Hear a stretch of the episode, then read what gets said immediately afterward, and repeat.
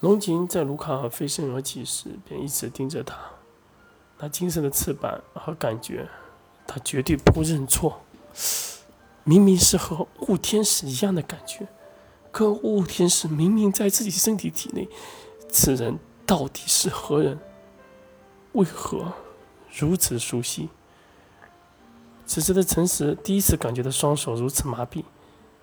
面对这突如而来、极为实力悬殊的差距，陈实和不息的攻击显然极为苍白。只见空中的卢卡尔开始哈哈大笑，哈哈，没想到我一去消斥呀！当初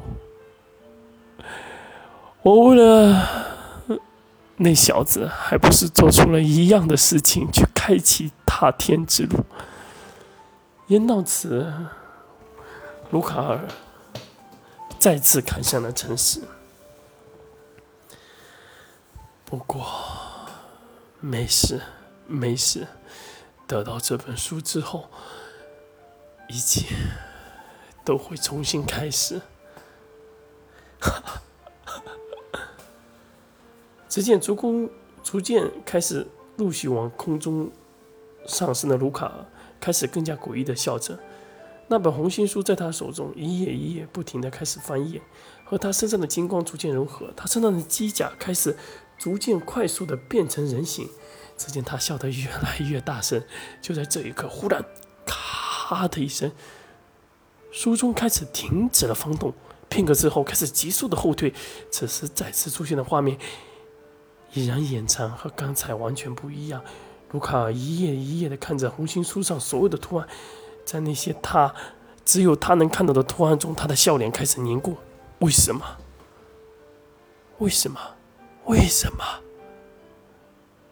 不是三世轮回即可？难道三世还不行？难道要四世吗？到底是要几世？到底是要几次他才能回来？他到底困在哪里了？就在此时，他再一次翻开了书籍，忽然蹦开了，蹦出了一张白色带着红点的信封，从空中掉落而下。卢卡尔开始大叫，全身金光开始散发而出。